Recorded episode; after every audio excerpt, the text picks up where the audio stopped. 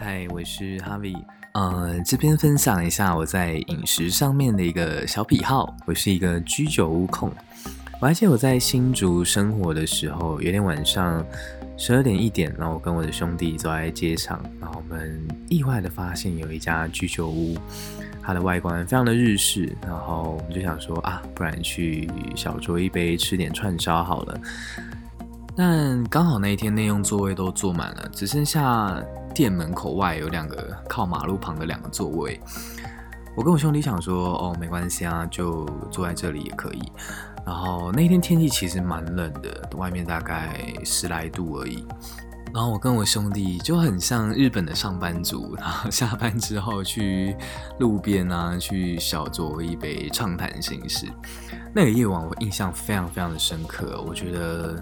生活也很简单，你就是跟你最好的朋友一起大口吃肉、大口喝酒、畅谈心事，简简单单的。啊，后来我的内心就暗自下定决定，等到我们三十岁之后，我们要一起来合力开一间居酒屋。